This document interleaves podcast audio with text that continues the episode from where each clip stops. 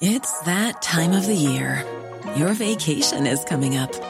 You can already hear the beach waves, feel the warm breeze, relax, and think about work.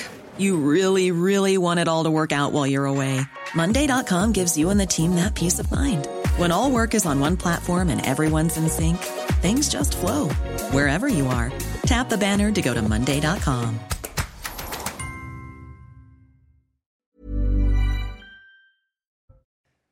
Mettre à genoux l'économie française afin d'obtenir gain de cause à l'approche du 7 mars et de la journée de mobilisation contre la réforme des retraites, les syndicats promettent d'ores et déjà de durcir le mouvement et un blocage illimité jusqu'au retrait de la réforme voulue par le gouvernement.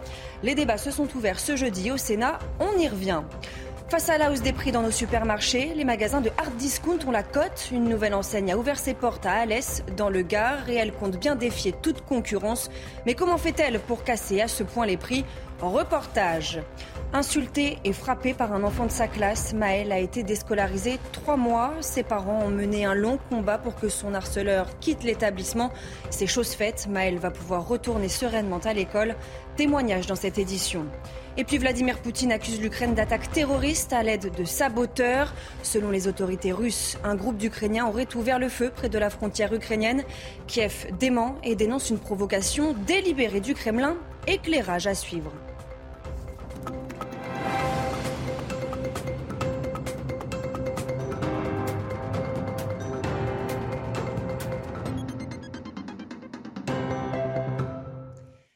Bonsoir à tous, bienvenue sur CNews. Je suis euh, ravie de vous retrouver pour l'édition de la nuit. À la une, une grève reconductible jusqu'au retrait de la réforme, un cinq jours de la grande journée de mobilisation. La CGT mobilise ses troupes avec un objectif premier, écoutez. La fédération promet une semaine noire dans l'énergie. Il y aura des coupures ciblées, il y aura des blocages, il y aura des occupations de sites. On poursuivra aussi les robins de bois d'énergie pour euh, les gratuités notamment à partir de lundi, c'est la grève reconductible jusqu'au retrait de la réforme et donc jusqu'à la gagne. Le but partout, c'est de désorganiser au maximum la production. Et si la question, c'est de savoir si on veut mettre à genoux l'économie française, la réponse, elle est oui. Les débats se sont donc ouverts ce jeudi au Sénat dans une ambiance beaucoup plus apaisée qu'à l'Assemblée nationale. Une différence que n'a pas manqué de souligner Gabriel Attal. Je vous propose de l'écouter. Je veux vous dire je sais qu'ici, par-delà les divergences politiques, on s'écoute. Je sais qu'ici, par-delà les oppositions de fond, on débat. Je sais qu'ici, par-delà les parcours de chacun, on se respecte. Je sais qu'ici, il n'y a pas de ZAD, il n'y a que la République. Et donc, je serais tenté d'espérer qu'après le vacarme et l'obstruction des extrêmes, s'ouvre à cet instant le temps de la sagesse et de la raison. Au cœur des débats, la question des femmes et de leur retraite, un point indiscutable pour que le patron des sénateurs LR, Bruno Retailleau, et la droite valident le projet de loi. Le gouvernement serait d'ailleurs prêt à faire certaines concessions à ce sujet, comme nous l'explique Valérie Labonne. Les sénateurs, les républicains majoritaires au Sénat entendent marquer le texte de leur empreinte. Et pour eux, cette réforme ne doit pas se faire sur le dos des mères de famille. Le gouvernement n'aura pas l'aval du Sénat sans mesures fortes, prévient Bruno Retailleau, président du groupe Les Républicains au Sénat. On veut réparer quelques injustices, notamment euh, les injustices faites euh, aux femmes. C'est elles qui mhm. financent. Aux mères de famille Aux mères de famille, tout particulièrement. Pourquoi? C'est très simple. Euh, un régime par répartition, c'est un régime démographique. Il n'y a pas de solution où on veut des enfants, où on veut valoriser celles qui ont mis au monde des enfants, celles qui ont contribué à consolider le régime par répartition, ou alors on veut plus d'entrées d'immigration.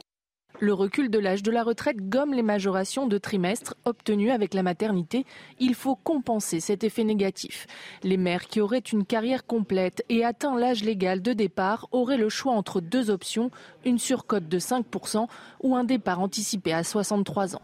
Au Salon de l'agriculture, Emmanuel Macron s'est dit favorable à ce que le Sénat puisse enrichir le texte. donc je pense que le gouvernement abordera avec de l'ouverture et de la volonté d'engager pour bâtir une majorité derrière ce texte. D'autres mesures seront aussi discutées, comme ouvrir aux professions libérales la majoration de 10% pour les femmes qui ont trois enfants. Et puis en première lecture à l'Assemblée nationale, les députés ont approuvé une obligation pour les plateformes de réseaux sociaux de vérifier l'âge des utilisateurs et de recueillir l'accord des parents des mineurs de moins de 15 ans. En cas de manquement, une amende pourra être infligée à l'entreprise allant jusqu'à 1% de son chiffre d'affaires mondial.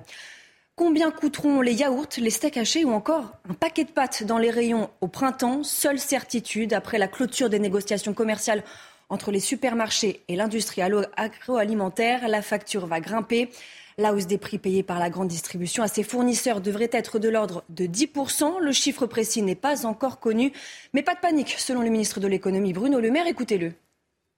Il ne doit pas y avoir et n'y aura pas de mars rouge.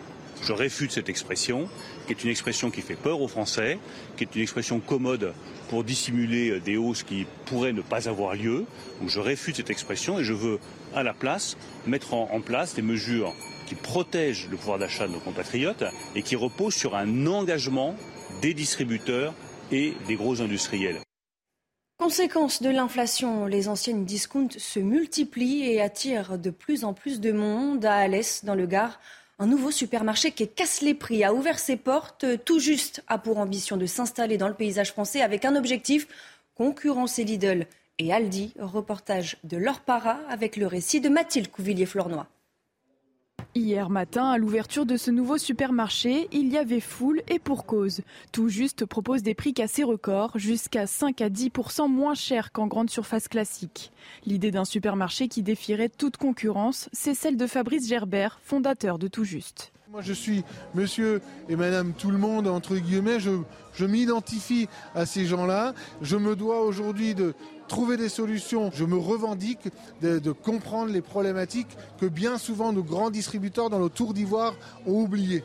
Des carottes à 99 centimes le kilo ou bien 8 pains à hamburger à 1,85€ la pièce. Ces prix sont imbattables grâce à une stratégie commerciale innovante. Chez nous, le fournisseur est actionnaire de l'entreprise, donc on est les premiers distributeurs en France à proposer cette, euh, démarche. Et euh, à ce jour, nous avons la possibilité d'être en direct, donc pas d'intermédiaire entre les différents acteurs. D'autres supermarchés ont opté pour cette stratégie pour faire baisser les prix considérablement. Prima Prix, Teddy ou bien Atacadao, une filiale de Carrefour, s'implanteront progressivement en France. Tout juste devrait se multiplier à hauteur de 300 magasins d'ici 5 ans. Dans l'enquête sur la disparition de Kevin et Leslie, le premier suspect interpellé mardi a été mis en examen et placé en détention provisoire ce jeudi. Deux gardes à vue sont toujours en cours. Les toutes dernières informations avec notre correspondante Régine Delfour. Le principal suspect a été mis en examen par le magistrat instructeur des chefs d'enlèvement et séquestration non suivis d'une libération volontaire. Il a été placé en détention provisoire par le juge des libertés et de la détention, a-t-on appris ce jeudi du parquet de Poitiers. La garde à vue du second suspect a été prolongée ce jeudi pour une nouvelle période de 24 heures et un troisième homme a été placé en garde à vue ce jeudi à 11 heures.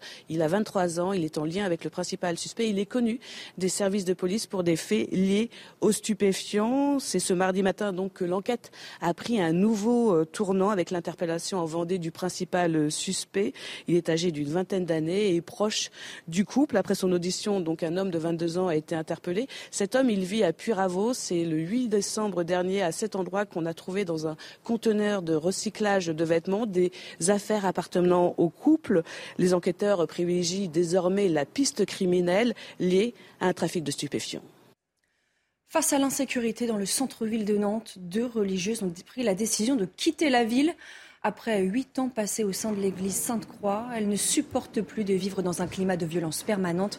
Michael Chailloux a rencontré l'une d'elles. Regardez. Depuis huit ans, les deux religieuses veillent au quotidien sur cette église Sainte-Croix en plein centre-ville de Nantes, ouverte à tous. C'est un crève-cœur de partir, disent-elles aujourd'hui, mais elles se sentent épuisées face à l'insécurité. On n'est pas les franciscains du Bronx et je pense qu'aussi euh, il faut peut-être une, carrure un peu plus forte pour être euh, en ce lieu. Si on n'avait pas eu ces petits cours de, de self-défense, ça aurait pu être des agressions euh, physiques. En fait, on a su prendre de la distance quand ça devenait dangereux dangereux. Et on a eu quand même euh, une personne qui nous a craché dessus et qui, en, qui est aussi une autre personne qui en serait venue aux mains s'il n'y avait pas des paroissiens, des fidèles ou des gens qui étaient intervenus. Les religieuses précisent que les choses vont mieux depuis novembre et l'arrivée de renforts policiers en centre-ville. Mais leur décision est prise, une décision que comprennent les commerçants qui déballent devant l'église et les paroissiens. L'église, c'est un endroit de refuge aussi, donc euh, forcément, ils sont, ils sont au premier plan, quoi, les mamans, les sœurs. Voilà. Pour leur sécurité, quoi. Elles ont peur, elles vivent continuellement, comme nous on fait d'ailleurs dans le quartier, on a peur de tout. Hein. Pourquoi? Qu'est-ce qui se passe dans ce quartier? Bah, Vous ne voyez pas les clients, la clientèle qu'il y a? Vous voyez, à côté, à côté du parking de Cré, c'est pas mal. Avec les chiens, les... Ben non, non. Les deux sœurs partiront en juillet. La paroisse Sainte-Croix recherche des volontaires pour reprendre la mission. Une décision qui a de quoi surprendre pour l'adjoint au maire de la ville. Selon lui, la situation dans le quartier s'était pourtant améliorée. On l'écoute. Ce qui m'étonne, c'est que nous avons euh, eu d'énormes progrès quant à la situation dans ce secteur, dans le quartier euh, du centre-ville d'une manière euh, générale, grâce au renfort à la fois de la police municipale, mais aussi de la police nationale et des relations fonctionnelles combinées que nous portons ensemble sur l'ensemble des, des, lieux de culte. On sait aussi que des personnes à la santé mentale parfois fragile, qui ont nécessitent également une prise en charge spécifique peuvent s'y retrouver. Et très clairement, dans ce que je peux avoir compris de leur message, euh, on est aussi face à ce type de difficultés, disons. Euh, déscolarisé pendant trois mois, Maël, un élève de CM2, a enfin pu retrouver le chemin de l'école. Pendant plus d'un an, le petit garçon a été harcelé, frappé, humilié par un camarade de classe. Ses parents n'ont rien lâché pour que son harceleur soit exclu. C'est chose faite. Le père de Maël espère maintenant que l'histoire de son fils fera bouger les choses. Le récit de Jeanne Cancard. C'est sans doute la fin d'un long combat pour le jeune Maël et ses parents. Depuis trois mois, le petit garçon de 10 ans n'osait plus franchir la grille de son école de Saône-et-Loire. Dans sa classe, il a été harcelé par un autre élève pendant plus d'un an. Un jour, en plein cours, Maël a dit qu'il voulait mourir pour que cela s'arrête. Un cri d'alarme qui a poussé ses parents à le retirer de l'établissement scolaire. Alors il y a eu les insultes, tous les noms d'oiseaux qu'on peut, euh, voir, il y a eu les moqueries, il y a eu, euh, ben, il y a eu les coups, les coups jusqu'en pleine classe. Après trois mois d'école à la maison et plusieurs réunions entre l'éducation nationale et les parents des deux élèves, le rectorat de Dijon a proposé une solution pour permettre à Maël de revenir en classe. Une proposition a été faite aux parents de l'élève mis en cause d'être scolarisé dans une autre école. La famille a accepté. En primaire, on ne peut exclure un élève et aucune loi n'oblige l'élève harceleur à changer d'école. La tournée d'Emmanuel Macron en Afrique et cette déclaration du président ce jeudi à Libreville, au Gabon. La France-Afrique était révolue et que la France était désormais un interlocuteur neutre sur le continent. Je vous propose de l'écouter. Notre histoire commune, ici au Gabon, ne nous le cachons pas, c'est aussi celle de la France-Afrique. Et cet âge de la France-Afrique est bien révolu. Mais j'ai parfois le sentiment que les mentalités n'évoluent pas au même rythme que nous quand je lis, j'entends, je vois qu'on prête encore à la France des intentions qu'elle n'a pas, qu'elle n'a plus. On semble encore aussi attendre d'elle des positionnements qu'elle se refuse à prendre. Et je l'assume totalement. C'est pourquoi je préfère être très clair et explicite en vous retrouvant aujourd'hui. Au Gabon comme ailleurs, la France est un, interlocuteur neutre qui parle à tout le monde et dont le rôle n'est pas d'interférer dans des échéances de politique intérieure. Vladimir Poutine accuse l'Ukraine d'attaques terroristes à l'aide de saboteurs. Selon les autorités russes, un groupe d'Ukrainiens aurait ouvert le feu près de la frontière ukrainienne dans la région de Bryansk. Kiev dément et dénonce une provocation délibérée du Kremlin. Alors, qui pourrait potentiellement se cacher derrière ces attaques? Éclairage avec Harold Iman. Les forces ukrainiennes se sont toujours réservé le droit de frapper en territoire russe, mais ils ne l'ont fait que quatre fois depuis le début de la guerre. Une fois contre la ville de Belgorod, au nord de la ville ukrainienne de Kharkiv, et trois fois en Crimée, toujours contre des cibles militaires. Voici que des groupes armés mal connus passent à l'attaque en Russie et en Biélorussie. Un groupe de partisans biélorusses dressés contre le régime d'Alexandre Loukachenko a abattu un avion russe qui opérait dans le ciel biélorusse. Et un groupe russe qui s'appelle le Corps des volontaires de Russie a brièvement pris le contrôle d'une petite localité russe, Bryansk. Le Kremlin dénonce ce qu'il appelle le terrorisme ukrainien, mais les observateurs estiment que ces groupes biélorusses et russes, alliés aux forces ukrainiennes, agissent d'eux-mêmes pour démontrer que des Biélorusses et des Russes peuvent frapper leur propre régime. Sur le front diplomatique, une réunion des ministres des Affaires étrangères des pays du G20 à New Delhi a été marquée par des divisions profondes. Les participants n'ont pas pu s'accorder sur une déclaration finale exigeant le retrait complet et inconditionnel de la Russie du territoire de l'Ukraine, Moscou et Pékin ayant refusé de la signer. Pour leur premier échange en face à face depuis le début du conflit, le secrétaire d'État américain Anthony Blinken a déclaré avoir pressé son homologue russe Sergei Lavrov de mettre fin à cette guerre. Écoutez-le. J'ai dit au ministre des Affaires étrangères ce que j'ai dit, comme tant d'autres, la semaine dernière aux Nations Unies, et ce que tant de ministres des Affaires étrangères du G20 ont dit aujourd'hui. Mettez fin à cette guerre d'agression, engagez-vous dans une diplomatie significative qui peut produire une paix juste et durable. En Grèce, le bilan de la collision frontale entre deux trains mardi soir s'est encore alourdi. Au moins 57 personnes sont mortes selon les autorités locales. Ce jeudi, le trafic ferroviaire était toujours paralysé par une grève, malgré le mea culpa du gouvernement qui a reconnu des défaillances chroniques dans les chemins de fer. Les manifestations de colère se multiplient. Et puis on poursuit notre série de reportages au Salon de l'Agriculture avec le concours des produits, un concours qui récompense les meilleurs produits de notre terroir. Thibaut Marcheteau est allé à la rencontre des lauréats. Regardez. Fromage, bière, miel et autres, 7000 produits du terroir se sont défiés au concours général de l'agriculture 2023. Et parmi les récompensés, Rémi, producteur en Ile-de-France. C'est la première année qu'on participe et c'est la première médaille, donc on est doublement content. Il y a aussi cette charcutière des Pyrénées-Orientales qui récolte son tout premier prix. La première, elle est toujours particulière. On attendait les résultats avec impatience et, euh, et puis ça nous apporte beaucoup, beaucoup au niveau notoriété. Euh, et puis nos, nos clients sont là, donc c'est superbe. Et puis, il y a les habitués des récompenses. Guy décroche cette année sa 15e médaille. C'est la fierté aussi pour mon fils qui va reprendre l'affaire et qui est jeune et qui, qui est encouragé parce que c'est un signe de qualité, c'est un concours qui est reconnu nationalement. Si cette médaille se symbolise par un simple autocollant apposé sur les produits, les retombées commerciales sont très importantes pour les producteurs. À partir du moment où un producteur obtient une médaille au concours général agricole, il faut savoir que, un, c'est une reconnaissance de son travail euh, qu'il fait au quotidien et de l'excellence de son travail. Et de deux, c'est une valorisation aussi financière, puisqu'il faut savoir qu'en fonction des catégories, c'est entre 18 et 40% du chiffre d'affaires en plus l'année qu'on remporte la médaille. Pour cette édition 2023, c'est 1680 médailles qui ont été distribuées. La région qui en remporte le plus, c'est l'Auvergne-Rhône-Alpes, avec plus de 200 médailles. Et tout de suite, le JT Sport. Et on ouvre ce journal des sports avec le choc Real Madrid FC Barcelone pour les demi-finales allées de la Coupe du Roi. Ascenseur émotionnel pour le Real dès la 12e minute de jeu. Kamavinga centre au second poteau pour Benzema qui contrôle de la poitrine et marque du gauche. Mais le but est refusé pour hors-jeu. À la 26e, Ferran Torres décale Franck Caissier dans la surface qui frappe du gauche. Parade de Thibaut Courtois. Le ballon rebondit sur Eder Militao qui marque contre son camp. Score final 1-0 pour le Barça, défait à domicile.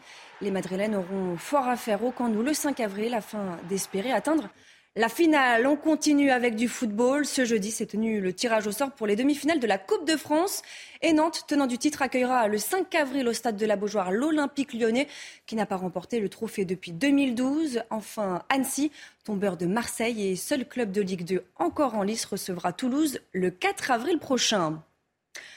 On l'attendait, c'est pour bientôt. Ce dimanche et sur Canal Plus Sport débutera ce dimanche la saison 2023 de Formule 1 avec le Grand Prix de Bahreïn.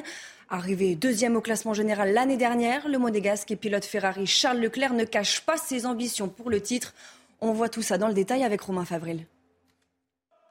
La quête d'une vie, c'est d'être champion du monde. En 2022, Charles Leclerc avait effectué un début de championnat tonitruant. Les mois qui ont suivi se sont avérés douloureux. Cette année, les compteurs sont remis à zéro.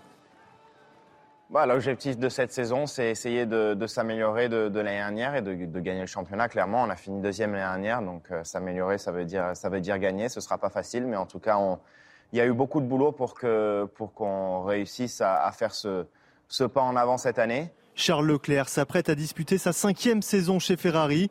L'expérience a tout non négligeable pour atteindre les sommets. Bah, comme on sait tous, Charles est quelqu'un de, très autocritique, euh, qui se remet souvent en question qui est très, très analytique et je pense que voilà, il, garde, le, il garde le meilleur, il sait qu'il doit encore progresser dans certains domaines, mais je pense qu'il arrive euh, très motivé. Euh, il y a eu beaucoup de changements également euh, en 2023. Changement majeur, l'arrivée de Frédéric Vasseur en tant que directeur d'équipe de la Scuderia. Le dirigeant français a pu prendre ses marques lors des essais hivernaux à Bahreïn. Je pense que de rouler, c'est très important parce qu'après, sur un week-end de course, on fait peu de kilomètres. On n'a pas beaucoup le temps de faire de tests comparatifs. Là, on a pu le faire. On a fait euh, à peu près 700 km par jour, hein, donc c'est plutôt encourageant. Euh, et voilà, on est en train de construire le puzzle, de mettre tout ensemble euh, pour être prêt la semaine prochaine. La pièce principale restant la monoplace, la firme italienne a présenté la SF23 comme étant une voiture sans précédent en termes de vitesse, mais il faudra aussi que la fiabilité soit au rendez-vous. Enfin en tennis, 20e victoire consécutive pour le Serbe Novak Djokovic. Le numéro 1 mondial s'est imposé 6-3, 7-5 contre le Polonais Hubert Urkash en moins d'une heure et demie. Toujours aussi impressionnant, Novak Djokovic n'a concédé aucune balle de break et reste invaincu en 2023. Il sera opposé au Russe et 7e mondial Daniel Medvedev en demi-finale de l'ATP de Dubaï ce vendredi. Mettre à genoux l'économie française afin d'obtenir gain de cause à l'approche du 7 mars et de la journée de mobilisation contre la réforme des retraites. Les syndicats promettent d'ores et déjà de durcir le mouvement et le blocage illimité jusqu'à un retrait de la réforme voulue par le gouvernement. Restez bien avec nous, on y revient dans quelques instants sur CNews. Retrouvez tous nos programmes et plus sur cnews.fr.